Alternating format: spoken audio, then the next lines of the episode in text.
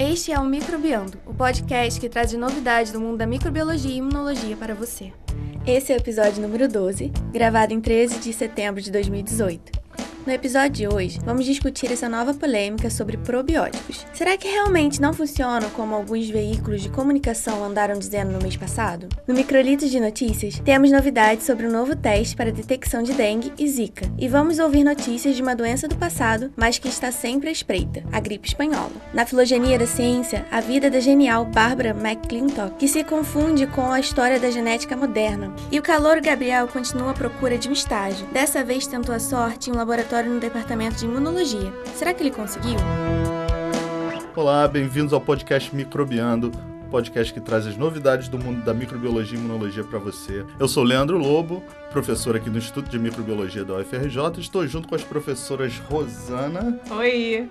Professora Juliana Echevarria. Olá, pessoal. E a professora Ana Carolina. Fala, pessoal. Todas aqui da UFRJ também. E além dos nossos alunos e o editor-chefe do Microlitos de Notícias, Sid Clay Lira. Uh! Oi, pessoal! Palmas. Todos muito empolgados. Todos muito empolgados hoje. Bom, no podcast de hoje nós vamos falar sobre probióticos. Algumas pessoas aí já devem ter visto as notícias recentes sobre a eficácia do uso de probióticos, né? Eu, inclusive, peguei algumas das manchetes que, que encontrei na, na, na internet para mostrar para vocês, para contextualizar o que está acontecendo. Então, por exemplo, a revista Veja falou que probióticos podem não ser tão eficazes quanto os cientistas acreditavam. É, tem uma outra manchete aqui, essa daqui eu não lembro de onde eu tirei, que, que, que, que deu assim: estudos colocam em dúvida eficiência dos probióticos. E tem mais uma que foi um pouco mais sensacionalista que diz: iogurtes ditos, ditos saudáveis são perda de dinheiro e fazem mais mal do que bem. Essa pegou pesado. Essa aí, né? Nem, Pegou pesado. Então tem algumas, relativizou, né? é, aí. tem algumas equilibradas, outras essa daí tá mais inflamada, né? É, então foi por isso que eu resolvi trazer o artigo que causou toda essa comoção, né? Que levantou toda essa discussão a- a- acerca dos probióticos. É, esse artigo se chama Post-Antibiotic Gut Mu- Mucosa Microbiome Reconstitution is Impaired by Probiotics and Improved by Autologous FMT. Bom, em português, o título é A reconstituição da microbiota da mucosa intestinal pós-tratamento com antibióticos é dificultada por probióticos e acelerada por transplante de microbiota fecal autólogo. Então essa, esse estudo foi publicado esse mês de setembro, né, na revista Cell, na semana passada, na verdade, e vem do Instituto do Weizmann Institute of Science e da Universidade de Tel Aviv. Os dois são centros de pesquisa em Israel. E os autores, bom, não vou ler o nome de todos os autores, porque tem uma lista de mais de 20 autores. É, eu pensei 20 que você ia ler. Não. o autor, o primeiro autor é o Yotan Suez. Vou falar o nome do segundo autor também, que é Nives Moura, ou Nives Moura. O terceiro também. Que é... Não. É que o Nives Moura, na verdade, esse grupo publicou dois artigos na mesma edição da Cell, tá? Sobre o mesmo assunto probióticos. Então o Yotan Suez publicou esse, foi o primeiro autor, Nives Moura foi o autor do outro artigo que também saiu junto nessa revista. Mas é o mesmo grupo, inclusive os três últimos autores, que são os autores correspondentes, que é o Zalmir Halpern, Eran Sigal e Eran Elinav são os mesmos autores correspondentes, são né, dos dois artigos, tá? Inclusive esse segundo artigo também fala sobre probióticos, eu vou tentar dar algumas informações, tentar incluir algumas informações sobre esse segundo artigo aqui nessa nossa discussão, se a gente tiver Então eles publicaram dois artigos sobre probióticos na mesma revista. Exato. Parece que foi um estudo só, mas são Uhum. dois artigos muito extensos, então eles meio que dividiram. Um, um um- um- artigo trata mais sobre a capacidade do probiótico em colonizar ah, né, as nossas, nosso trato gastrointestinal, nossa mucosa, e esse segundo artigo, que, foi, que é o que eu vou falar hoje, trata mais sobre,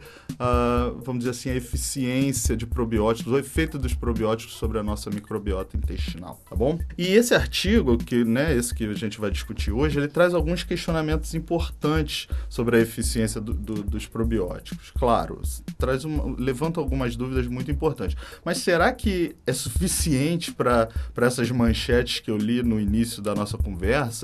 É, que probióticos, probióticos são dinheiro jogado no lixo, né? o, o- o- no caso de probióticos, seriam melhor jogados na privada. né? É, e nós já tivemos duas correspondências sobre isso no passado. Né? Eu lembro de uma pessoa que, inclusive, fez essa mesma piada sobre probióticos ser, jo- ser dinheiro É, jogado eu na, na, na também.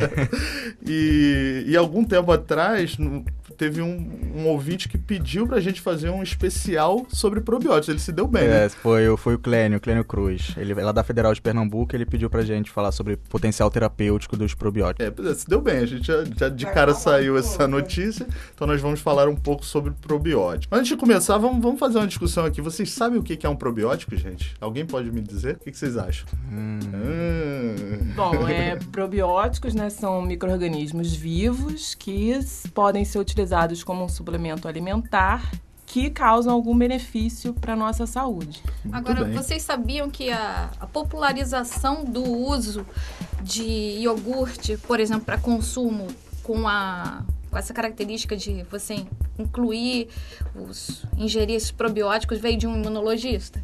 Foi ali Metnikov.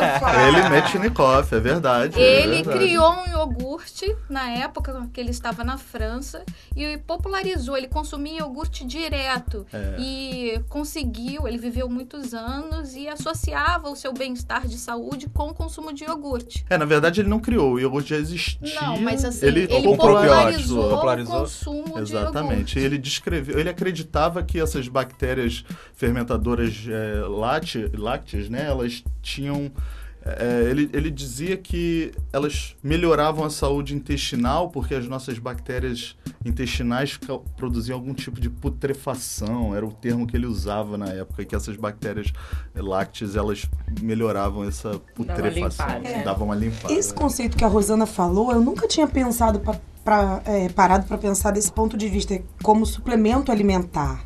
Né? Então, probiótico para mim sempre foi mais um- uma pegada terapêutica, né? Não, você tá com contrário. alguma desbiose, você Uhum. tá, não, mas eu digo assim, na minha vida, né? Se você pensar no seu dia a dia, eu sempre pensei como uma coisa terapêutica. Você tá com uma desbiose, meu filho tá com uma diarreia, dá probiótico. Claro. Eu nunca pensei sobre esse ponto de vista de suplemento alimentar. É, não, eu vou falar disso mais pra frente, mas na verdade o o- os probióticos têm um potencial tera- de terapia muito importante, mas só que é, eles ainda não são regulados, É. então eles não são creditados como realmente terapias. Eles é, não são vendidos assim, não, são eles vendidos como, suplementos suplemento alimentares. alimentar. Tanto o FDA americano quanto a Agência Europeia de Regulação classificam como suplementos É alimentares. porque eu acho que se você fala que é, tem um potencial terapêutico ali, você tem que provar.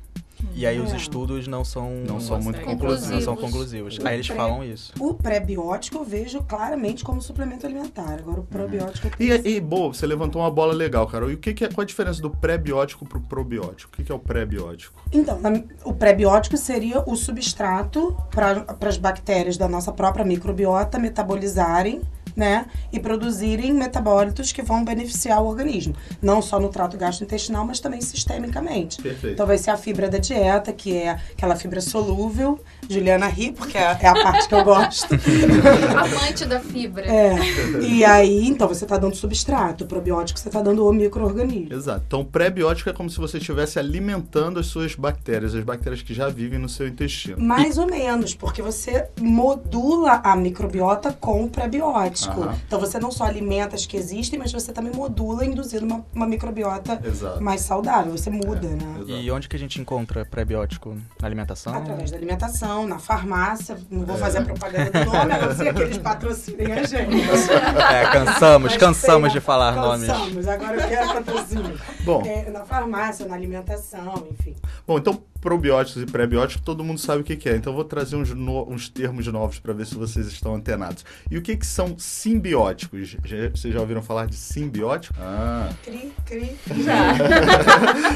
Simbióticos são a combinação dos probióticos com os pré-bióticos. Então, quando você tem no mesmo produto um pré-biótico e um probiótico, ou seja, o, al- o alimento para os micro-organismos, que são os pré-bióticos, e o micro-organismo vivo, o probiótico, você junta numa coisa só, se chama simbiótico.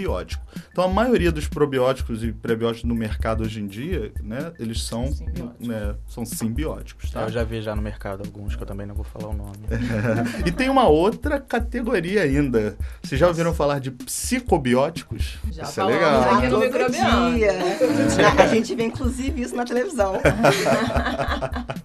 É, psicobióticos são probióticos ou pré-bióticos ou simbióticos que teriam algum, que trariam algum benefício para a saúde do nosso sistema nervoso central, já que hoje em dia tem uma discussão muito grande acerca da microbiota intestinal afetar o nosso sistema nervoso central ou é, né, ter uma influência sobre desordens é, psíquicas. Então, alguns autores criaram esse termo psicobióticos para terapias de intervenção na microbiota que tragam algum né, benefício, por exemplo, contra depressão ou ansiedade, tá? E é uma área que está ativamente sendo estudada, tá bom? Tá bom. Então tá, então todo mundo tá por dentro do assunto, vamos... Vamos pro artigo. Vamos pro artigo, vamos lá. Bom, probióticos em geral, gente, tem uma boa fama, né? É o tipo de coisa que você recomenda para vários problemas, principalmente do trato gastrointestinal. E eles têm recebido é, muita atenção para o tratamento de outras síndromes também, como doenças metabólicas, obesidade, doenças inflamatórias crônicas, alergias, tá? Ah, tratamento, falei. É, se você pensar a quantidade de trabalhos que tem saído sobre a microbiota e sobre como ela pode afetar a nossa saúde, dá para entender né, essa necessidade de tirar alguma coisa boa dessa microbiota para repor uhum. em caso de doença. É, é, o tipo de coisa que você toma e pensa, bom, pelo menos não, mal não vai fazer. O que, assim, esse racional me lembra um pouco as pseudociências, tá? Tipo homeopatia, assim, ah, você toma, mal pelo menos não vai fazer.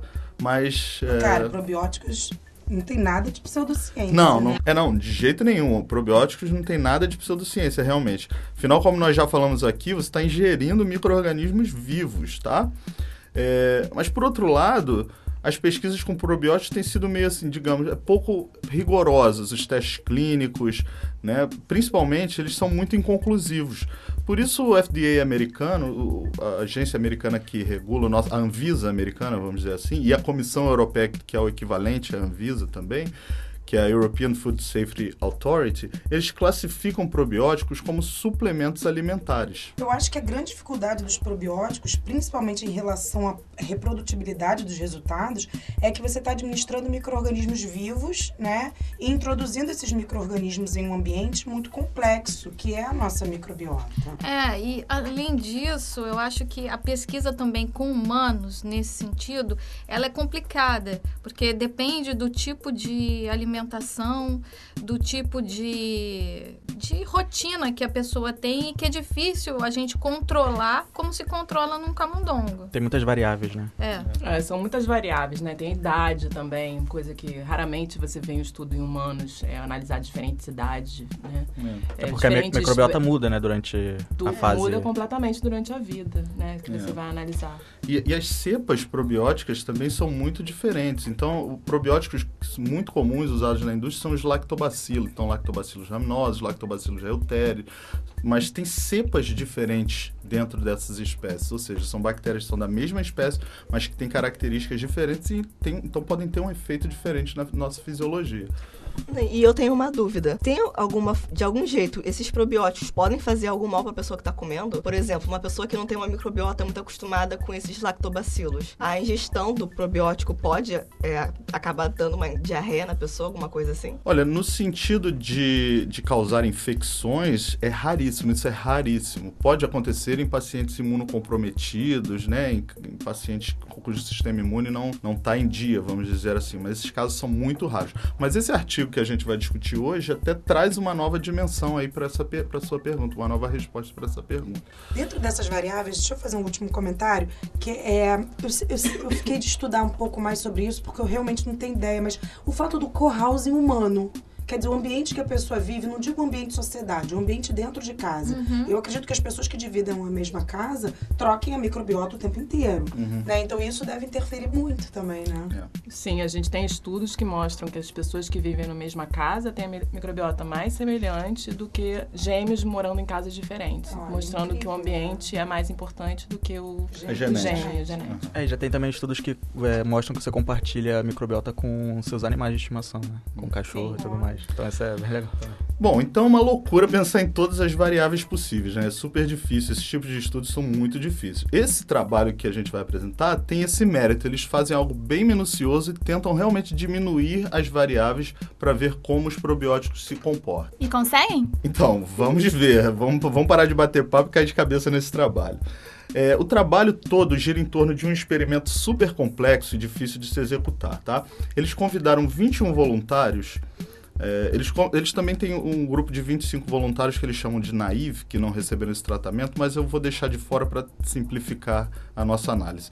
Então, eles convidaram 21 voluntários e coletaram amostras da microbiota intestinal desses voluntários, né, tá? Num tempo zero. Depois eles fizeram um tratamento com antibióticos nesses voluntários e exatamente com a intenção de detonar a microbiota normal dessas pessoas e coletaram amostras da microbiota novamente. É, só que entre essa primeira e essa segunda coleta, tá, eles fizeram algum tipo de intervenção. Então eles dividiram esses voluntários em três grupos. Então o cara tomou, todo mundo tomou antibiótico, ficou com a microbiota meio destruída. E aí dividiram em três grupos. Um grupo recebeu probióticos, uma mistura de 11 cepas de bactérias probióticas, tá?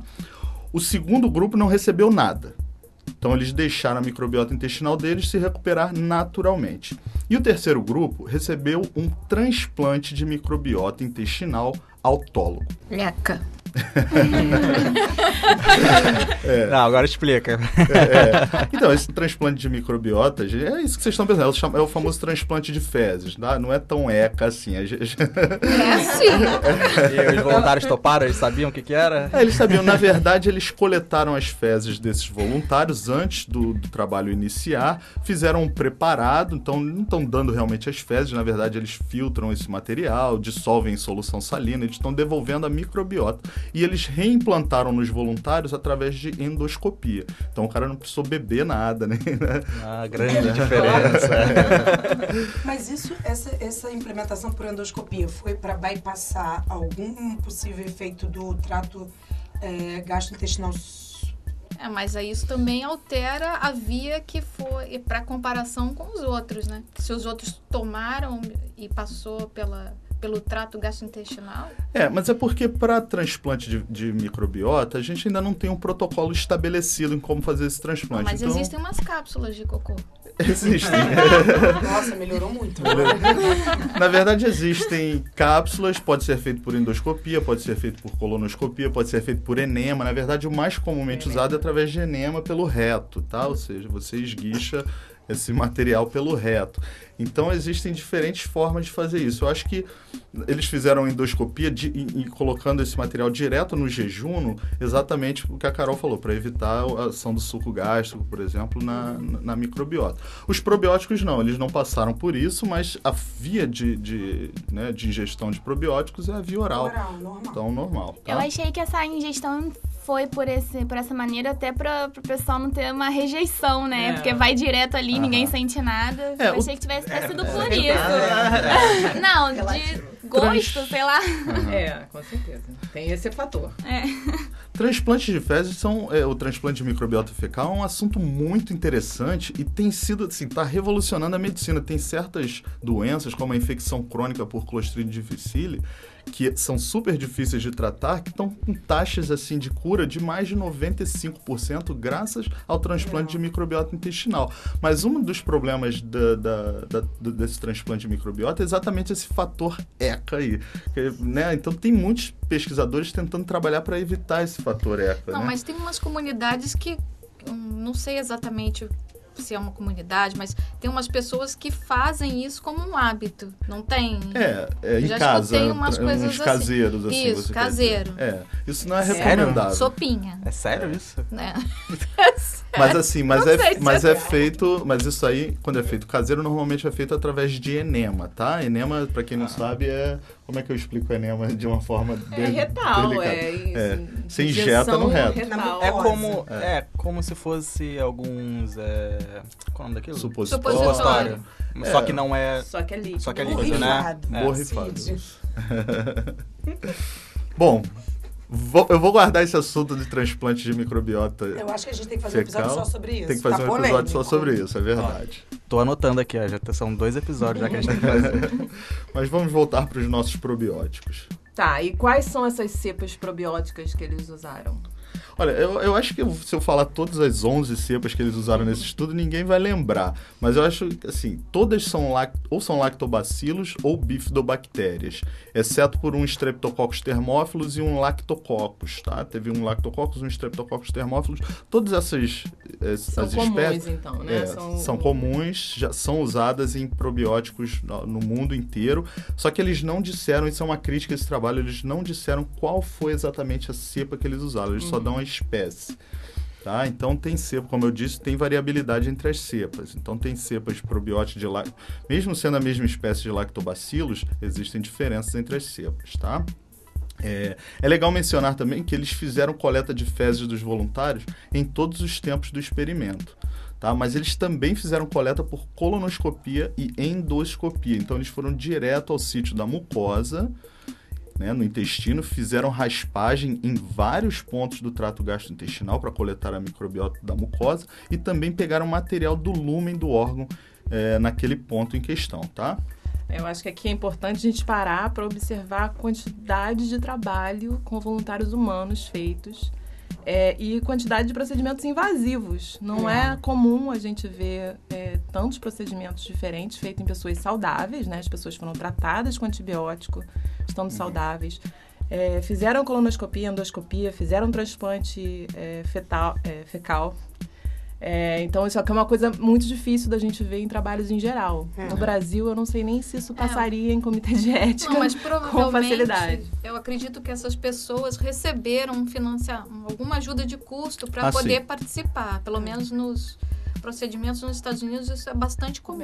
É. É, não, eles dizem no trabalho que as pessoas todas foram pagas, os voluntários foram pagos para participar. E todos os voluntários aderiram até o final do, do- dos experimentos, tá? É outra limitação que a gente tem. No Brasil, a gente não pode pagar os voluntários. tem esse É, incentivo, Não, não pode né? ne- nenhum tipo É. de incentivo Tem que financeiro. realmente com... Bom, e dessa história aí, comparando a microbiota da- da- das fezes com a microbiota que ele, da mucosa, né, desses raspados de mucosa, eles já tiveram o primeiro resultado deles, que foi muito interessante. Eu sempre falo isso para os meus alunos quando eu dou aula sobre microbiota intestinal. Gente, a microbiota das fezes é diferente da microbiota da mucosa. Eles observaram isso, tá? Só que a maioria dos trabalhos publicados aí trabalham com usam a microbiota fecal, ou seja, a microbiota das fezes, como um proxy, né, como representativa da microbiota intestinal como um todo. É justamente por essa dificuldade de fazer colonoscopia endoscopia. Exatamente. O trabalho todo em todos os pacientes. Imagina, né? todo trabalho tivesse que fazer colonoscopia e endoscopia seria inviável, mas a gente precisa manter isso em mente. Então a microbiota fecal ela pode até representar um pouco da, da- dessa imagem, mas não é, é, completamente é, fidedigna à microbiota intestinal. Mas qual é o grau assim de similaridade entre elas?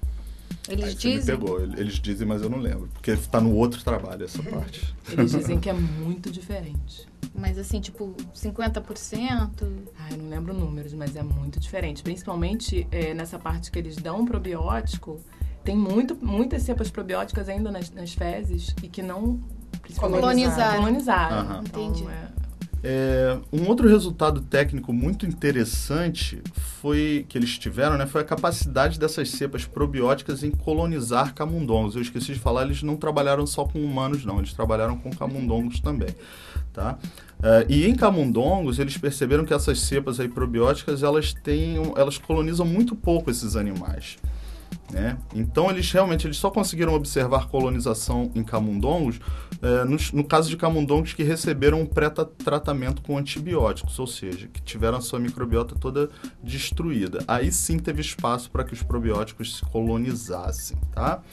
É, isso é legal porque mostra, por um lado, mostra a atividade protetora da microbiota. Então, esses animais já têm uma microbiota saudável, o probiótico não consegue se é, invadir aquilo ali, né? Mas, por outro lado, chama a atenção para estudo, para estudos que testam probióticos em camundongos, tá? Então, a gente está testando probióticos em camundongos, mas esses probióticos realmente não colonizam porque essas cepas não são né, comuns na microbiota desses animais. É, a microbiota de camundongos é bem diferente da humana, então não acho acho surpreendente que essas cepas não tenham colonizado, É, né? nem eu também acho. Bom, mas vamos voltar, vamos voltar a falar do- dos estudos em humanos, tá? Vou só recapitular aqui. Então, eles selecionaram 21 voluntários, deram 7 dias de antibióticos de amplo espectro para esses voluntários, que foi metronidazol e ciprofloxacina.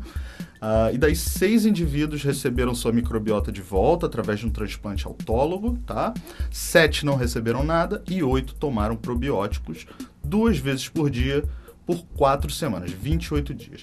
Então eles fizeram endoscopia e colonoscopia antes dos antibióticos, tá? E logo depois dos sete dias de antibióticos e depois também de três semanas. E, de- e depois disso, eles ainda continuaram acompanhando por até, até seis meses através de coleta de fezes. Tá? Então, esse foi o setup do experimento para simular o que acontece com a gente após usar antibióticos por tempo prolongado. É, esse uso prolongado de antibióticos é muito associado a diarreias, que são causadas exatamente pela destruição da nossa microbiota normal. Esse, esse, essa destruição da nossa microbiota normal é chamado de disbiose. É uma perda da diversidade da microbiota intestinal. Então, de cara, eles perceberam que o tratamento com antibióticos causou uma redução nessa diversidade da microbiota es- intestinal, ou seja, haviam menos espécies ah, na, na microbiota de pessoas que tomaram esses antibióticos, tá? E o interessante é que eles não fizeram isso só através do sequenciamento daquele gene 16S, que nós já discutimos aqui em um epi- episódio anterior.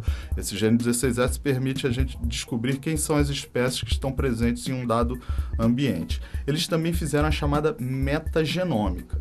Então a metagenômica não vê só quem está presente, mas vê todos os genes que estão ali. Então eles fizeram uma, eles fizeram uma avaliação da diversidade funcional da microbiota. É, foi bom porque dessa forma, com a metagenômica, eles conseguem é, dizer se aquelas cepas de probióticos é, que eles é, introduziram nas pessoas, se elas são as mesmas que eles encontraram. É, então, só olhando o 16S, eles não conseguiriam dizer se aquela a cepa de lactobacillus reuteri é a mesma do probiótico. Com o metagenoma, ele consegue é, separar essas diferentes cepas. É, isso foi importante porque eles perceberam que todos os voluntários já tinham esses gêneros bacterianos que eles introduziram com probiótico na microbiota normal. Então, se eles fizessem só o 16S, eles não iam conseguir diferenciar né, o, o- a bactéria do probiótico da bactéria que já vivia no intestino dessas pessoas, tá? Esses gêneros são lactobacilos, lactococos, tão, são muito comuns ah, na nossa microbiota, tá? É, bom, mas nos, os voluntários que tomaram os probióticos, é, essas cepas se, tornaram se tornaram muito mais abundantes do que o normal. Tanto em comparação com o momento inicial do experimento, antes do experimento começar, quanto com os volun- voluntários que não receberam nenhum tratamento ou os que receberam transplante de microbiota autólogo. Então, nessas pessoas, o probiótico pegou bem, né? Diferente do que aconteceu em camundongos. Pegou mesmo. Até que meses depois é, do experimento, cinco meses depois, eles ainda estavam liberando cepas probióticas nas fezes. Ah, na média geral, os que tomaram probióticos tinham nove vezes mais dessas cepas probióticas na mucosa intestinal do que os que não receberam nada. E 54 vezes mais do que os que receberam o transplante autólogo, tá? Mas isso foi em geral. Porque quando a gente olha individualmente cada indivíduo, é, eles viram que quatro desses indivíduos foram colonizados com muita eficiência.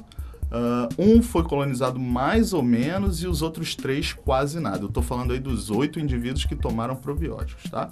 E de forma geral, as bifidobactérias foram as, a- foi o gênero de probiótico que colonizou com mais ou com maior eficiência a mucosa dos voluntários. Eles falam disso no outro trabalho, né, que foi publicado nessa mesma edição, conforme você falou. Alguns indivíduos eles chamam de resistentes, outros de permissíveis. Exatamente. É, mas será que isso também não depende do comportamento que a pessoa tem ao longo do experimento? Porque não dá pra confiar no humano igual a gente faz no camundongo, né? É. É, eles fizeram um, um score da dieta desses, desses indivíduos. Então, eles dizem que a, a- dieta dos, entre os indivíduos não variou demais. Então, pelo menos isso eles controlaram, tá? Mas tem outras variáveis, né? Tem muitas outras variáveis, como a gente já De discutiu. repente o cara foi lá, tomou um whiskyzinho, É É, é um verdade. experimento longo, realmente, seis meses, né? de- sem, ir pra uma É festinha. complicado.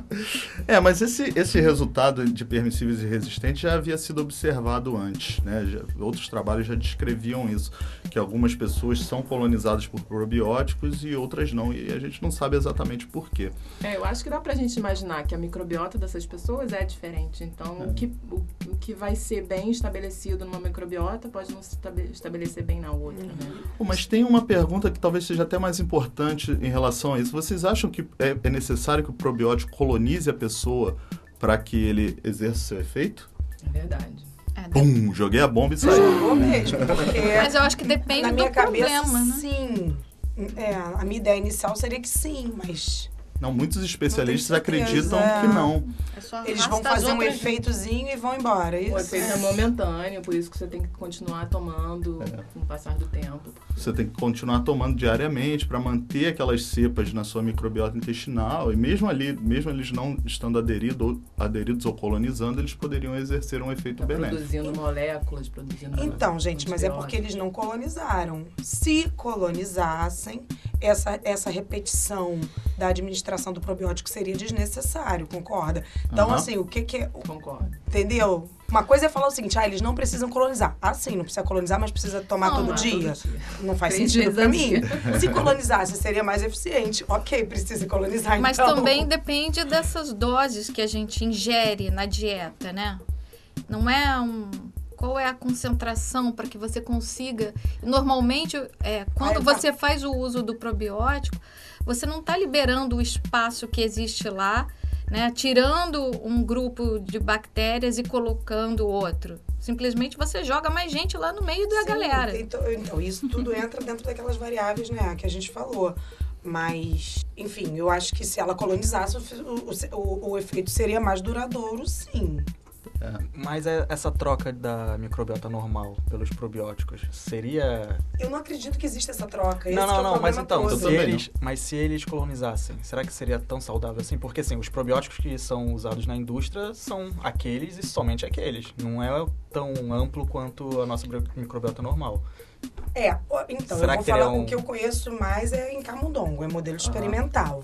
Para você é, implementar uma nova microbiota no camundongo, ou você usa o germe free, ou você trata com aquele coquetel de antibióticos. Se você não fizer isso, a microbiota é completamente transitória e, e não perpetua. Então, você, para colonizar, você tem que depletar a microbiota intrínseca do camundongo. Agora, eu não conheço, Cid, posso até ler mais e a gente comenta depois, mas eu não conheço com você depletar tudo e, e ver colonização completa do camundongo só com probiótico. Eu já vi com uma microbiota doadora de outro animal, entende? Mas É. só com probiótico eu não sei. É, no outro trabalho que foi publicado junto, eles dizem que realmente eles só conseguem colonizar os camundongos com as cepas probióticas se fizerem um pré-tratamento com antibióticos, né? Faz sentido. E, Bom, e mas- o mesmo aconteceu com os, os voluntários humanos. Eles Exato. também tiveram que usar É. dois antibióticos para eliminar a microbiota residente. Olha a discussão que isso deu, e esse nem foi o resultado mais controverso desse trabalho. Caramba. O resultado mais controverso foi quando eles compararam a reconstrução da microbiota desses indivíduos, tá? É, porque, obviamente, depois de usar antibióticos, você perde a diversidade. O antibiótico mata um monte de bactérias, mas com o tempo, a sua microbiota, elas vão se reconstituindo, as bactérias vão crescendo novamente. Ah, então, é claro que os indivíduos que receberam aquele transplante autólogo de microbiota fecal, o famoso transplante de fezes que a gente discutiu aqui, tiveram a recolonização muito mais rápida. Afinal de contas, eles receberam de volta as suas próprias bactérias. Mas foi muito rápido mesmo. Tipo, no dia seguinte que eles receberam o transplante, eles já estavam com a microbiota igual a de antes de tomar os antibióticos, tá? Então, isso é um ponto positivo a favor desse transplante. Ah, já a microbiota dos pacientes que não receberam nada, não receberam nenhum tipo de tratamento, só se restabeleceu depois de três semanas.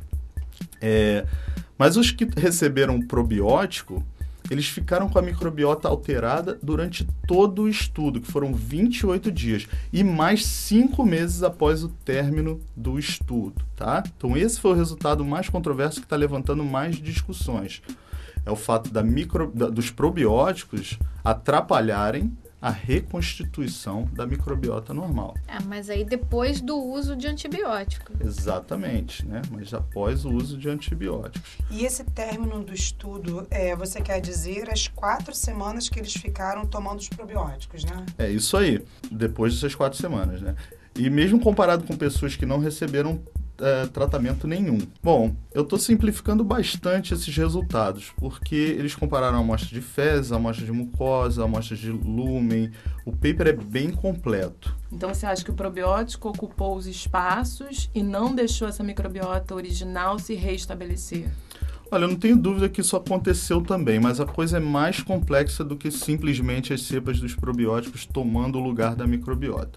Por exemplo, os gêneros que, que mais cresceram, que estouraram nos pacientes que tomaram os probióticos foram Enterococcus, Akkermansia, Bifidobacterium e Blautia.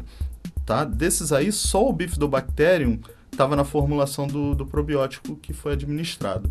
Então, realmente foi mais do que simplesmente uma tomada de espaço, foi uma alteração estrutural da comunidade bacteriana, né, ali naquele ambiente, foi uma alteração nas relações de poder ali daquela comunidade. Foi golpe.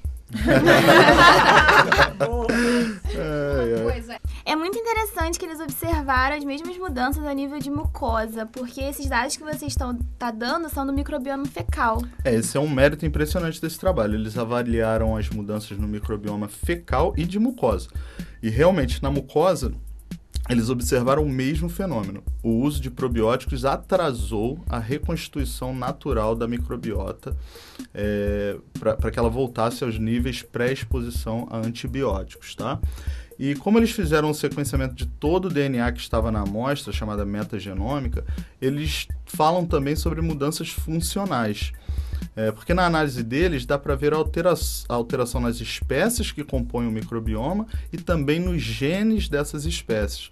Então, eles podem ver, por exemplo, que vias biosintéticas são perdidas durante o tratamento com antibióticos e recuperada, recuperadas durante o transplante ou o uso de probióticos. Tá?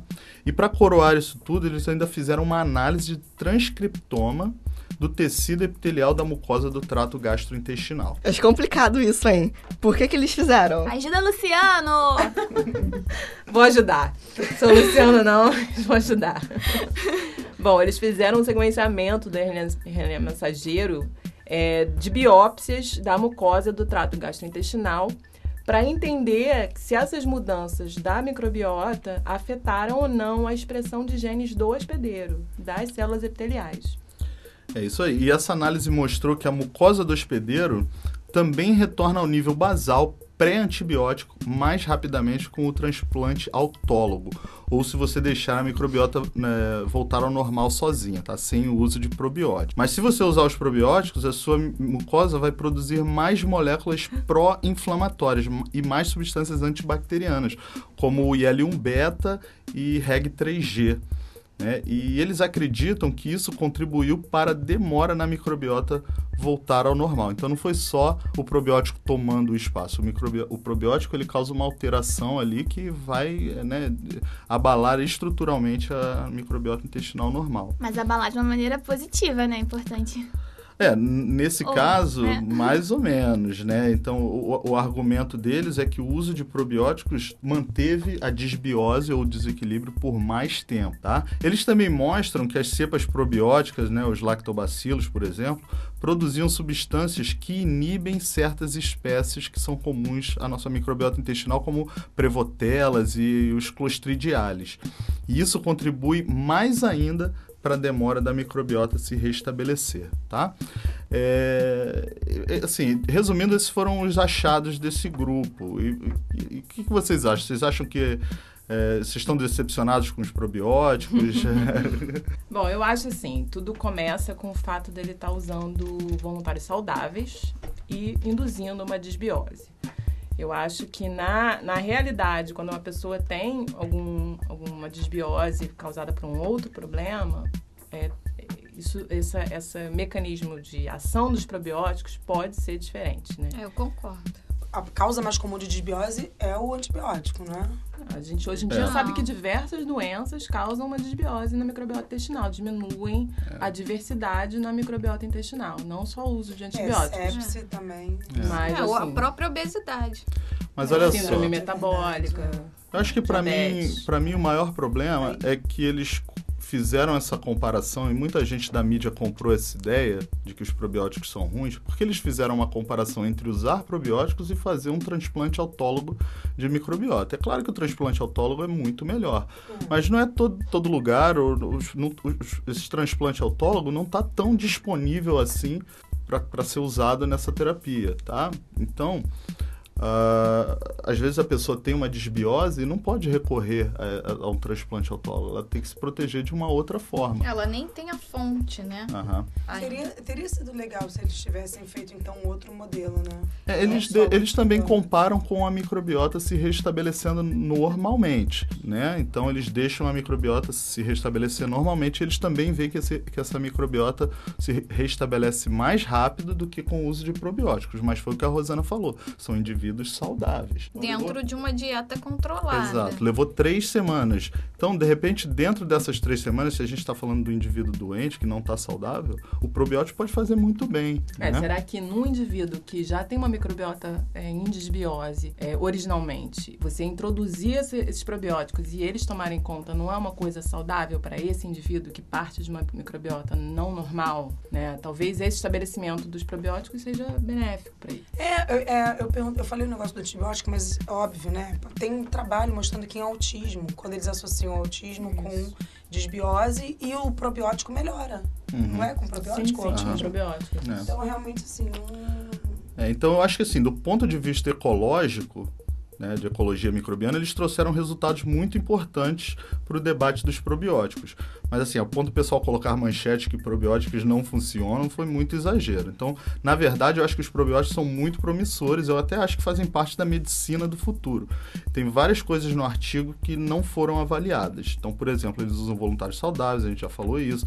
É, mas eles não falam nada sobre os sintomas clínicos, não levam em consideração sintomas clínicos. É, a gente não sabe se esse grupo que tomou o probiótico está se sentindo melhor de uma diarreia induzida pelo uso de antibióticos antes do que o, o grupo que a microbiota voltou é, sem fazer nada. Mas O- demorou é. três semanas para ela voltar ao normal. E pessoas que têm diarreia crônica, por exemplo. É, um É. outro- uma outra história completamente diferente, tá? E a mídia é muito sensacionalista, né? Ela vende uma coisa que, na verdade, vende a metade da coisa, né? Porque eu li algumas notícias e o da Veja foi a que mais é, ponderou os fatos. E a gente sabe, a gente não sabe de tudo, né? São análises complexas, com variáveis, mas para bater o martelo, não funciona ou funciona, aí precisa de mais estudos. é, e- Na mas eu verdade- acho que esse é o na verdade, caminho. Funciona. O probiótico É, funciona. tomou conta, né? Da, Mas, assim, existem. é, Não requisitos, mas existem especificidades, né? Por exemplo, Uhum. a gente viu que no caso do, do antibiótico,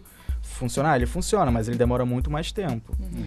E, mas eu acho que o caminho é esse, né? Probióticos personalizados, transplantes de fezes, senão daqui a pouco vai ser que nem um ovo, né? É, vai porque- poder comer, não vai poder comer. É, e também tem um comer, não outro fator comer. importante, que é o tipo de população, que também faz toda a diferença. A população, né, isso foi testado na população norte-americana, num determinado de grupo, provavelmente de adultos jovens. Será é que, o mesmo asiático, que é acontece diferente- em outras populações ou é, em grupos de idosos ou crianças? É o que a Carol também falou, né? Diabéticos. Claro, é, com todas aquelas síndromes metabólicas, ou autismo, ou qualquer outras, né, outras doenças que envolvam alterações. Eu li a reportagem do The Scientist e achei bem razoável. Tudo bem que não é uma revista como a Veja, né, que é mais mídia não científica, digamos assim. E eu gostei muito, porque eles convidam outros pesquisadores da área de microbiota, mas que obviamente não estavam envolvidos com o artigo, e eles ponderam justamente isso. O N, né, o número Tipo, de voluntários. de voluntários Uhum. e, e, enfim, essa coisa toda da, da colonização. Então, É, isso é legal, né? Colocar as controvérsias do assunto, né? Porque não é Exatamente. só só falar de um lado.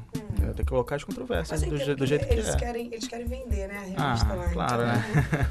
É, mas uma coisa interessante que eu acho que esse artigo trouxe pra, à à tona, trouxe a discussão e que vale a pena a gente falar, é que o- probióticos, o uso de probióticos, né, não é tão inofensivo assim como eu comentei no início do, do- da discussão. Então vale a pena, vale a pena fazer mais pe- pesquisas sobre isso. Então é, eu acho que o que eles sugerem no final de tudo é que existe uma troca, existe um, um, um trade-off, né, uma troca. Então você tem os benefícios dos, do- do- dos probióticos, mas em troca a sua microbiota intestinal fica perturbada por mais tempo. E qual é o impacto disso para a vida dessa pessoa? Então isso ainda aí são Entendeu? estudos futuros precisam é. ser Vai feitos. depender da, da microbiota inicial dessa pessoa, provavelmente. Qual, que tipo de problema ela vai ter, né?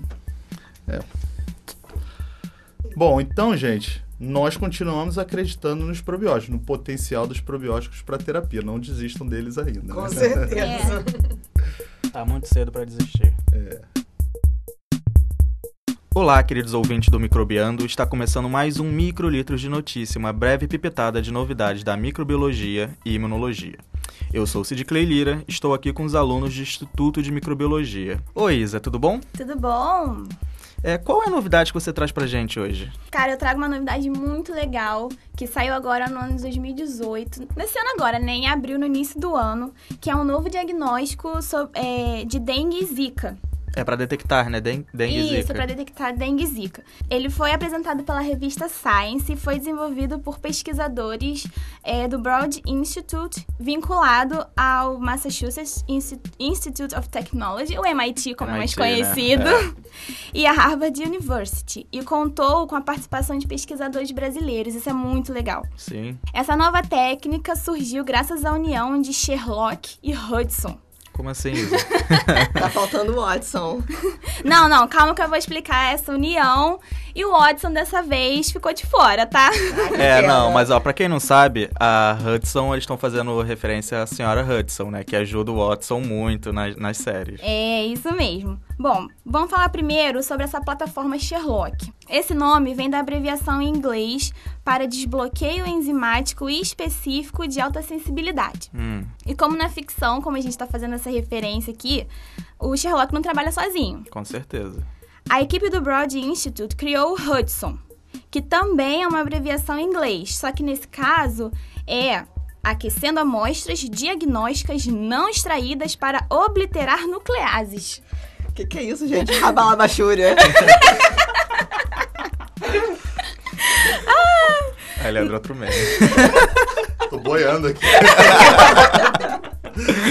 Ah, e o quê? Calma, não precisamos nos preocupar com esse nome, pois o Hudson nada mais é do que um tratamento químico e térmico. Quando utilizado nas amostras, tem o objetivo de inativar certas enzimas que poderiam atrapalhar é, o diagnóstico, uma vez que elas poderiam degradar os alvos genéticos. Então é só E- pra estabilizar a amostra, né? Isso, porque nesse caso, os alvos genéticos são as partículas virais. Então, se Uhum. você desativa os, é, os alvos genéticos, você acaba não É. tendo o seu diagnóstico. Então, o Hudson chegou para auxiliar o Sherlock, pois se as amostras fossem analisadas diretamente por essa plataforma, os ácidos nucleicos precisariam ser extraídos e isolados, e isso acabaria dificultando a realização do diagnóstico em campo. E como funciona de fato essa plataforma? Ó, a plataforma Sherlock, ela possibilita a detecção de ácidos nucleicos, né, RNA, DNA, por meio de uma reação enzimática, sem a preparação de materiais ou equipamentos laboratoriais, nada muito grande, não. É, uma vez que essa detecção pode ser feita diretamente de fluidos corporais, como saliva, urina ou sangue. E essa reação ocorre e os resultados são visualizados em tiras de papel. É mais ou menos parecido então com alguns testes de gravidez que vem de farmácia? Isso, isso mesmo. Mais ou menos por aí a, Aham. o processo. Isso promete agilizar o diagnóstico e assim iniciar o tratamento quanto antes. É, falando assim, parece tudo muito simples, mas qual- quais os pauzinhos que os pesquisadores precisaram mexer para conseguir esse feito? Eles adaptaram uma enzima chamada CRISPR-Cas13, daquele sistema CRISPR que já foi falado aqui no microbiano É, a anteriormente. gente já falou assim com a Amanda, né? Isso. Ele é, que é capaz de reconhecer ácidos nucleicos, acrescentando assim moléculas de repórter que indicam a presença de um alvo genético. E aí, para testar essa plataforma, é, os pesquisadores coletaram amostras entre 2015 e 2016 aqui do Brasil, é, da região de São José do Rio Preto, tanto de Zika quanto de dengue. É, 2015 e 2016 foi uma alta prevalência, né? desse- Isso, teve surto doenças. aqui. Isso. E aí o Sherlock, muito eficiente, como sempre, se mostrou capaz de processar as amostras e apresentar os resultados em menos de duas horas, com um resultado isso? de 100% de, de acerto. Muito bom, né? É, precisão excelente. É, tem tempo também. E nesse mesmo artigo, utilizando a plataforma, eles também demonstraram que foi possível desenvolver ensaios para discriminar os quatro sorotipos do vírus da dengue e as diferentes linhagens do Zika que circularam nesse mesmo período aqui no Brasil. E os próprios autores também reforçaram a ideia, o que a gente sempre vem reforçando também, de que é muito importante que tenhamos um diagnóstico é, que combine a sensibilidade, especificidade e flexibilidade das técnicas moleculares com a rapidez e a facilidade de uso das técnicas baseadas em antígenos. E esse método seria ideal para ser aplicado diante de um surto viral, tanto para vigilância epidemiológica também, ou até para uso na rotina clínica. É, eu tô boquiaberto. O, o CRISPR realmente tem se mostrado uma ferramenta multiuso, né? Pra tudo. Agora pode ser utilizado até pra diagnóstico. Acho que eles tinham que trocar o nome do CRISPR pra Bombril. É mil e uma utilidades, né? Mas, Luiz, essa plataforma Sherlock, então, na verdade, é como se fosse um kit. É, basicamente isso, É, isso. que eles chamam É. de plataforma, né? Mas seria um kit, É né? um kit que você tem. Você pode usar na clínica, você abre lá o kit, usa, vê o resultado na tirinha de papel. Ah, e o bom é que dá pra levar pra Pra vários qualquer lugares. lugar, pra né? qualquer Não lugar. precisa de uma máquina específica pra ele, então você pode levar pro meio da floresta onde não tem eletricidade. Exatamente, nada isso. muito mirabolante. É justamente esse o enfoque desse, dessa Mas- plataforma. É, desculpa, mas qual que é o preço desse kit? Porque um dos grandes problemas do, do diagnóstico, até para para dengue, para zika, para essas arboviroses, é o preço do diagnóstico. Mas a senhora é polêmica, hein? não, então, é, não falaram de preço, ainda não está comercializado, né? Eles estão estudando ainda. E pode ser um problema até, né? É, né? Pra implemen- implementar isso no, nas regiões aqui do Brasil pode ser um grande problema. Realmente. Mas que tá aí, tá. Vamos é torcer, eficiente. vamos torcer pra que seja baratinho. É, será É. que o governo vai ter dinheiro pra comprar isso aí? Nossa. Uma questão.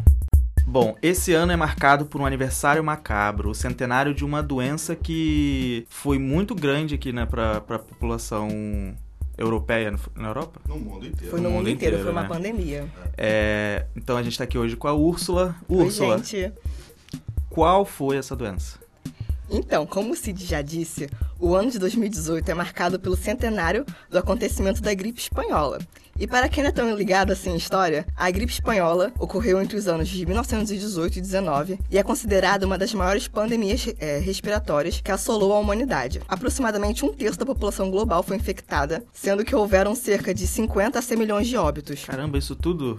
Isso tudo. E essa destruição toda foi provocada pelo vírus influenza, da estirpe A, subtipo H1N1, e foi considerado por alguns pesquisadores como a mãe de todas as pandemias. Esse vírus da influenza é o vírus da gripe, certo? É, como é que a gripe, uma gripe afeta tantas pessoas diariamente sem provocar grandes complicações e esse vírus aí da gripe espanhola pode ter sido responsável por tantas mortes? Então, Leandro, tenho certeza que muitos ouvintes também devem fazer essa pergunta. E como eu falei antes, a gripe espanhola foi causada pelo vírus da influenza estirpe A. E além do homem, esse vírus influenza circula em outros animais, como aves, porcos, cavalos, cachorro, gato e entre outros. E muitas pessoas estão em contato direto com esses animais. Logo, esse vírus tem um grande potencial de provocar zoonoses. E Calma aí, o que são zoonoses, Úrsula? zoonoses são aquelas doenças que os animais podem transmitir para os humanos. Ah, então como a gente tá em contato direto, né, isso é um grande problema. Exatamente. Como já falei antes no, no podcast falando da- do vírus da raiva. Isso mesmo. E eles são diferentes do vírus da gripe sazonal humana e muitas vezes não há transmissão entre humanos, mas podem ocasionalmente infectar as pessoas por meio de contato direto ou indireto com os animais. E essas são as viroses zoonóticas responsáveis pelas pandemias que assolaram a humanidade, já que as pessoas tinham pouca ou nenhuma imunidade pré-existente a esses vírus, né? O que permite uma rápida disseminação. Então, praticamente foi o não ter contato, né, com essa nova gripe, H1N1, que causou isso, a pandemia toda? Foi? Então, não somente isso, mas se eu falar isso aqui agora vai ser um spoiler. Ah, então vamos porque eu vou continuar. falar mais na frente. E o que significa essa sigla H1N1, Úrsula? É, é uma sigla para o subtipo 1 de hemaglutinina e subtipo 1 de neuraminidase, e que são as glicoproteínas de superfície do, do vírus, né? A hemaglutinina está relacionada com o processo de adsorção da partícula viral e a neuraminidase está relacionada com o processo final da liberação da partícula viral. E atualmente os pesquisadores já encontraram 18 subtipos de hemaglutinina e 11 de neuraminidase. Então essa hemaglutinina e a neuraminidase são responsáveis pela entrada do vírus nas nossas células, né? Não, a hemaglutinina está relacionada com a entrada, que é a absorção. A neuramini- neuraminidase está relacionada com a liberação do a vírus. Exatamente. Então uma entra e outra sai. É. E tem 18 subtipos, né? E 11 de hemaglutinina e 11 de neurami... Neuraminidase. neuraminidase. Exatamente. Isso. E aí elas podem combinar. Podem combinar. Ah, então é o caos. Perigosíssimo. Mas aquela pergunta clássica. Por que, que é chamada de gripe espanhola? Ela teve início na Espanha? Então, como eu acho que todo mundo sabe, em 1918 o mundo estava na Primeira Guerra. E por isso muitos países acabavam eh, censurando as notícias, eh, principalmente aquelas sobre doenças, para que a população não ficasse eh, emocionalmente abalada e É, preocupada. faz sentido, né? Exatamente. Senão ia ser um, um caos maior ainda. E isso, inclusive, foi um fato que retardou muito a adoção das medidas preventivas e contribuiu para a rápida eh, disseminação da doença. Como a Espanha não estava participando ativamente da guerra, a sua imprensa foi uma das primeiras a notificar a enfermidade. Eh, a gripe espanhola tinha uma alta taxa de mortalidade, afetava principalmente jovens adultos com idades entre 15 a 34 anos, devido a uma grave patologia pulmonar que destruía rápido e profundamente os tecidos pulmonares levando os pacientes ao óbito. Uma das vítimas, inclusive, foi o presidente do Brasil, Rodrigues Alves, que estava prestes a assumir seu segundo mandado. Então, gente, como estamos vendo, né? Microbiano é assim, a gente também aprende história. É, eu já li que é, eles estimam, né, dado o número de pessoas que foram infectadas e o número de óbitos, que essa gripe espanhola tinha uma taxa de mortalidade em torno de 6%, se eu não me engano. Ah, não é tão alta, né? Ou é alta? Será que eu tô falando besteira? Eu não sei. Eu vi que foram 500 milhões de infectados e de 50 a 100 que morreram. Aí alguém faz a conta aí. Dá 10 a 20%, na verdade. É, é bem preocupante, na real, né? E então não surgiu na, na Espanha. Não, não a gente surgiu tem que mudar Espanha. o nome. tem que mudar É, o nome. tem alguns relatos que, que falam que essa a gripe ela surgiu nos Estados Unidos, Caramba. por soldados Deus. americanos. É, verdade. Tem algumas teorias que surgiu nos Estados Unidos, outra que surgiu na- em Brest, na França, né? Tinha uma- umas também que surgiram na Inglaterra. É, É, ou é veio um da mistério. Ásia também. Como tinha ninguém esse quer problema. assumir, né? Ninguém quer assumir. A Espanha filho assumiu feio, essa. É. como tem um ditado assim, né? Que nem- não é de ninguém. Filho feio não tem pai. Mas filho feio não tem pai. Exatamente. E como tinha é, esse problema com a imprensa, então fica difícil os pesquisadores afirmarem com certeza de onde começou. E não foi somente essa pandemia de gripe espanhola que aconteceu no século XX, não foi? Teve Sim, outras. Infelizmente tiveram outras. É, em 1957, o subtipo H2N2 surgiu e iniciou uma pandemia de gripe asiática que se originou na China. E poucos anos depois, em 68, o subtipo H3N2 foi responsável pela terceira pandemia de gripe, conhecida como gri- gripe de Hong Kong, que teve uma disseminação global muito semelhante à gripe asiática. Olha aí todas as combinações acontecendo, É. tá vendo? Sim. E recentemente ainda, em 2009, já no século XXI, claro, né? É, É, é. ocorreu uma outra pandemia, novamente ocasionada pelo subtipo H1N1, que este era descendente da cepa que causou a pandemia de gripe em 1918 e estava circulante em suínos. Detalhe que todos esses vírus também são relacionados aos animais, e principalmente aves e porcos. É, eu lembro que a gente também teve a gripe aviária, não é? A gripe aviária é a gripe espanhola. É, a gripe espanhola, mas recentemente a gente teve também. Foi a gripe foi? suína, essa de 2009. Ah, foi a suína, não foi, Foi a a aviária. suína.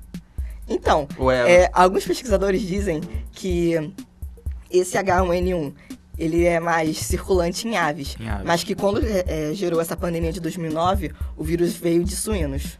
Ah, tá, entendi.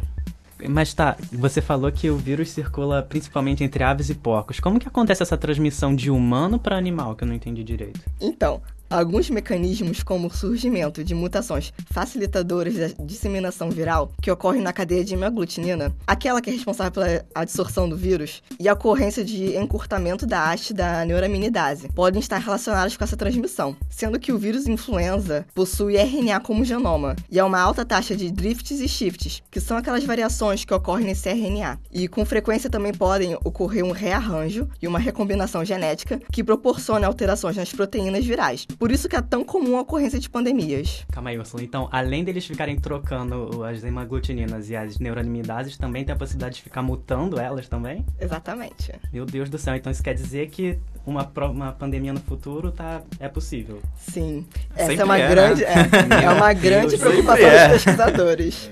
É por isso, inclusive, que o CDC e a OMS fazem um monitoramento sobre os subtipos dos vírus que estão circulando nos países. E, nesses casos, os estudos epidemiológicos são de vital importância para evitar futuras novas tragédias. Me ajuda, Luciano.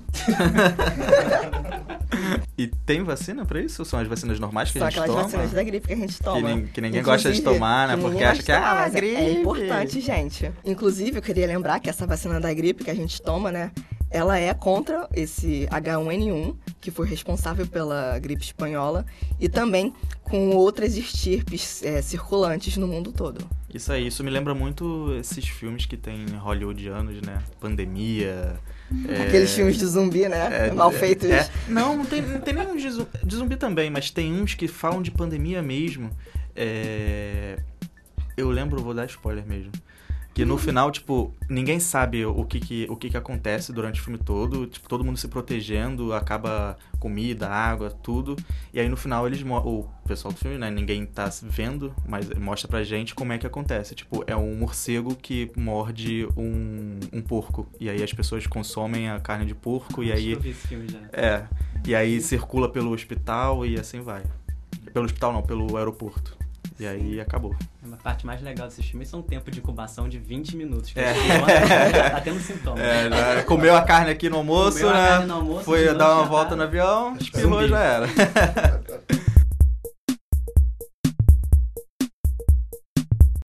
E hoje no Filogenia da Ciência vamos ouvir a história de Barbara McClintock, a cientista responsável pela descrição dos elementos genéticos móveis, do processo de recombinação por crossover e da importância dos telômeros na conservação do material genético. Bom, nós já escutamos muitas vezes que o milho tem mais genes que um humano, mas que os humanos poderiam ser considerados mais complexos porque mecanismos celulares de edição genética permitem o surgimento de tipos de proteínas diferentes a partir de um mesmo gene. Hum, eu adoro milho, aquele milho cozido na praia, hein? É. Cozido na praia, Leandro. Quem come milho cozido na praia? Não, gente, o milho cozido é da festa junina. É, cara. Tem a pamonha, o curau.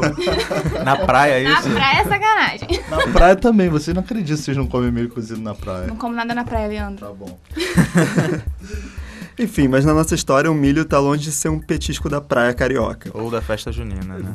Foi justamente a observação dos mecanismos citogenéticos do milho que levaram Barbara McClintock a uma série de descobertas que revolucionaram a biologia molecular e lhe renderam o Prêmio Nobel em 1983. Barbara iniciou seus estudos de botânica na Universidade de Agricultura de Cornell e, na pós-graduação, fundou um grupo de estudos citogenéticos aplicados ao milho. Ao desenvolver uma técnica de coloração cromossomal, utilizando carmim, e combiná-la com técnicas pioneiras de microscopia, Bárbara mostrou pela primeira vez a morfologia dos 10 cromossomos do milho e foi capaz de estabelecer a ligação de grupos cromossômicos específicos com características que eram herdadas em conjunto. Em 1930, continuando esses estudos, Bárbara descreveu a interação em forma de cruz dos cromossomos homólogos durante a, a divisão celular. No ano seguinte, provou que havia uma relação entre esse cruzamento e a recombinação de características genéticas. Também publicou o primeiro mapa genético para o milho, mostrando a ordem dos três genes em um, em um cromossomo. Essas observações aprofundaram drasticamente o que se conhecia sobre biologia celular e molecular na época. Foi esse estudo ou o primeiro estudo que a gente conseguia, ela conseguia ver os milhos coloridos, os grãos de milhos, né?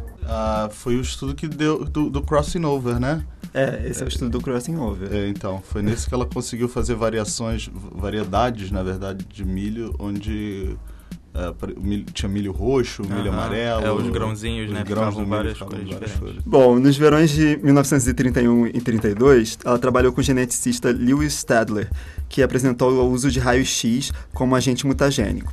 Isso permitiu estudar danos de recombinação não homóloga e que as pontas dos cromossomos seriam protegidas por sequências repetitivas de nucleotídeos, os tais telômeros. Esses telômeros são sequências de DNA que não codificam genes. Eles protegem os cromossomos porque durante a replicação a ponta dos cromossomos é perdida, né? Imagina se não tivéssemos os telômeros lá. Cada vez que uma célula se dividisse, perderia parte do genoma. Pois é, tem muita gente que fala que o encurtamento dos telômeros está relacionado ao envelhecimento e tudo mais. Exatamente. É, bom, em 1944, analisando o padrão de mosaico formado pela coloração de grãos de milho e aplicando técnicas que desenvolveu anteriormente, Bárbara foi capaz de caracterizar os elementos genéticos móveis. Como nós sabemos, o mundo muitas vezes pode ser um lugar horrível e alguns biógrafos apontam que o sexismo foi uma grande barreira para a disseminação dos modelos propostos por Bárbara, que levou mais de 30 anos para receber o prêmio Nobel por suas pesquisas. Outros alegam que a cientista tinha suas ideias exaltadas pelos colegas e que a demora em estabelecê-las como consensos científicos, na verdade, estava mais ligada ligada à difícil compreensão das mesmas, dados seus caráteres revolucionários. É provável que as duas coisas tenham contribuído para a demora na aceitação dos conceitos propostos por Bárbara, mas o fato é que, felizmente, o reconhecimento acabou chegando e Bárbara McClinton hoje pode servir de inspiração para muitos cientistas do futuro. É, olha, eu acredito nessa hipótese de que as duas coisas tenham contribuído. É, eu ia falar realmente isso, as duas coisas, né? Ela fez descobertas assim muito à frente da sua época. Ela era uma geneticista brilhante e, e pensar em elementos genéticos móveis da década de 30, 40, quando a gente ainda estava descobrindo o que, que era o código genético e como o DNA funcionava, é, é realmente é, são é... são inovadoras, né? São coisas inovadoras. É o que a gente chama de ciência de ruptura, né? é o que a gente chama de ciência de ruptura, quando vem uma, um conhecimento totalmente inovador e as pessoas é... não tem nem base para entender é, aquilo. Tem a tendência mesmo é ficar mais é... O ostracismo, né? É, por um tempo até. Mais resistente a aceitar, mas a parte do sexismo, com certeza também. O Leandro estava ah, falando sim. antes, né, que ela voltou para Cornell. Ela voltou para a Universidade de Cornell, só que não, não contrataram ela, Cornell não quis contratar ela porque naquela época eles não contratavam professores de mulheres. Que é um absurdo, né? É. E aí ela foi para o Cold Spring Harbor Laboratory. O que, que era comum também, né? É, é bastante comum, infelizmente. Sim. Mas ela foi para o Cold Spring Harbor Laboratory e acabou se tornando tendo muito sucesso por lá. A descoberta que vale um milhão.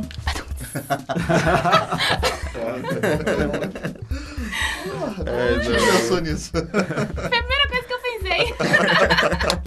Quando eu vi milho, eu falei, é um milhão. Hoje, o nosso calor Gabriel vai ver se consegue um estágio no laboratório de imunologia que estuda a leishmaniose. Vamos ver como foi? Olá, professor. Eu sou Gabriel Martins, estudante da microbiologia, aluno do segundo período. Primeiramente, gostaria de perguntar à senhora que a senhora faz aqui no seu laboratório. O laboratório é, faz parte do Instituto de Microbiologia, do Departamento de Imuno, e a gente tem duas linhas básicas no laboratório. Uma que estuda células da imunidade inata, interação com patógenos e com outros micro-organismos ou, ou, até proteínas formam fibra amiloide. E a outra linha que a gente estuda produtos naturais com atividade leishmanicida. Então tem não só atividade leishmanicida, mas também atividade imunomoduladora também de células da imunidade inata. Então, bem interessante. Mas assim, qual seria a vantagem disso para a população? Qual seria importância desse projeto da senhora? Então, a parte de imunidade inata, com interação de, de patógenos, a gente está estudando principalmente, não só, mas principalmente um mecanismo novo que foi descrito em 2004, que se chama netose. E como é um mecanismo novo, isso ainda é pouco conhecido na maioria das doenças. Então, é importante a gente saber qual é a participação desse mecanismo nos diferentes, nas diferentes patologias que a gente está estudando. A outra linha é desenvolver um, um medicamento, né, possibilidade de desenvolver um medicamento que seja eficiente para tratar a leishmaniose, que é uma, uma doença grave que a gente tem no, no país, que está aumentando e que os compostos né, que são usados para tratamento ainda são compostos do século passado, que são caros na maioria das vezes, provocam uma série de efeitos colaterais. Então, é importante a gente pesquisar é, compostos novos e também a gente está agregando valor a, a produtos naturais da flora brasileira. Bem interessante isso e muito importante também. Então, o que uma pessoa assim, por exemplo, precisa para conseguir um estágio aqui, um estudante? Bom, a maioria dos, dos projetos e dos experimentos que a gente faz são experimentos demorados. Então, um primeiro requisito é que tenha um tempo hábil é, suficiente para fazer as, os, participar dos experimentos e, e das atividades aqui do laboratório. A outra coisa que é importante é que a pessoa leia é, inglês, porque a literatura é toda é, em inglês e é a língua importante cientificamente. Ter vontade de trabalhar e gostar do, do, do que a gente faz aqui, se inserir bem no, no, grupo, é só o que a gente pede. Obrigado, professora. Foi só isso. Então, pessoal, nós tivemos algumas correspondências hoje. É, nós recebemos todos eles pelo Instagram. E nossas alunas aqui vão ler pra gente. O Flúvio Modolon escreveu o seguinte: Boa noite, galera do Microbiando. Queria parabenizar a todos os envolvidos pelo ótimo trabalho que vem fazendo no podcast. Achei os roteiros super didáticos e os temas interessantíssimos. Desde que conheci há pouco tempo, tenho apresentado aos meus colegas microbiologistas que gostaram tanto quanto eu. Abraços. Uhul. Uhul. Valeu, Flúvio. Abraços, Flúvio. Valeu e continue apresentando a mais amigos, hein? Mais e mais. É, não só microbiologistas. Verdade. E também, gente, a gente recebeu o carinho do Henrique C. Ele disse: Que massa, vocês arrasam. Uh! Uma sugestão para o próximo pod. Seria legal abordar a, a, qualidade sanitária da areia da praia. Isso porque o Brasil só adota uma legislação para a água, é, balneabilidade, mesmo com NAMA recomendando a avaliação microbiológica das areias, uma vez que elas atuam como reservatório de bactérias e fungos patogênicos. E parabéns novamente. Adoro o canal. Carinha com o coração nos olhos. é aquele emoticonzinho. É. Valeu, Henrique. E é um tema legal, né? A gente já a gente já falou sobre. Surfistas, né? Surfistas, mas aí. Especial verão. Especial verão também. Dezembro. É. Dezembro. Isso aí. A gente, falou, a Natal. gente já falou também sobre a presença de antibióticos, né? Em algum, algumas águas. É, Isso. É, tem- em temos uma professora aqui no Instituto de Microbiologia que trabalha exatamente com isso, com areia, com, é, contaminação, bactérias resistentes a antibióticos na areia da praia, das praias aqui do Rio de Janeiro. Tá aí uma pessoa pra gente convidar para Fala o participar. nome e Ah. aceita sinta-se convidada. Renata Picão, é, É. vamos convidar. A gente já falou dela algumas vezes, né? Gente, obrigada. E podem continuar mandando várias mensagens porque a gente é bem carente. É, no Instagram, no Twitter, no Facebook, é, pelo e-mail também. É, e a gente gostaria de agradecer a Marcela Nicolini do site Tiro Jaleco e ao perfil no Instagram a História da Ciência que tem nos apoiado divulgando nossos episódios. Tá? Muito obrigado, viu, gente?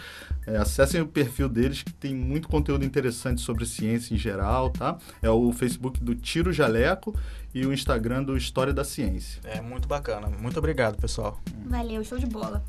Bom, vou aproveitar então mais uma vez divulgar aqui o segundo workshop On Inflammation, que vai acontecer nos dias 22 e 23 de outubro. Ele é organizado aqui por pesquisadores da UFRJ, ah, mas o evento será no IMPA, lá perto do Clube dos Macacos. É, contamos No com a... Jardim Botânico, né? Isso, no Jardim Botânico, num espaço super legal, super agradável que tem lá.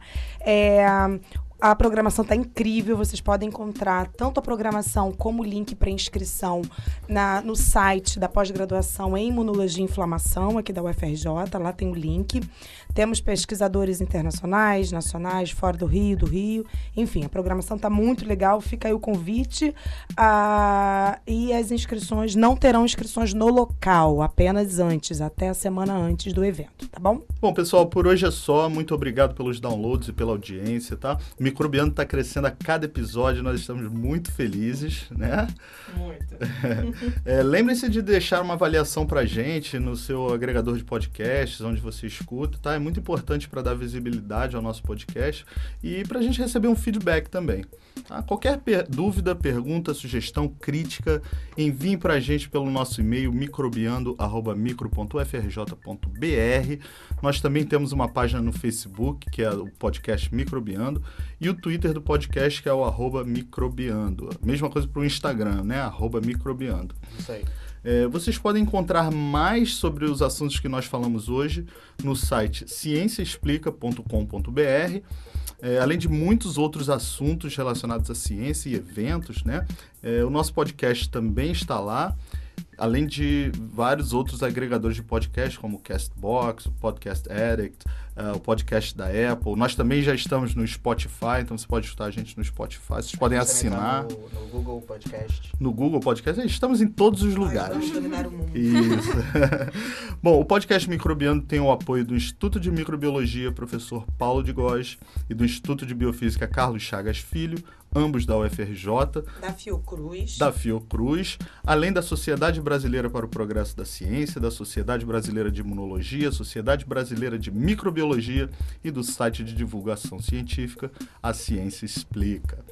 É, o episódio de hoje foi produzido por Hugo Marins do Notem, o Núcleo de Novas Tecnologias e Mídia do Instituto de Biofísica, e a trilha sonora do Microbiano foi produzida por Daniel Vasques. Pessoal, obrigado e até a próxima. Obrigada. Tchau, tchau, Tchau. gente. Valeu. Até mais.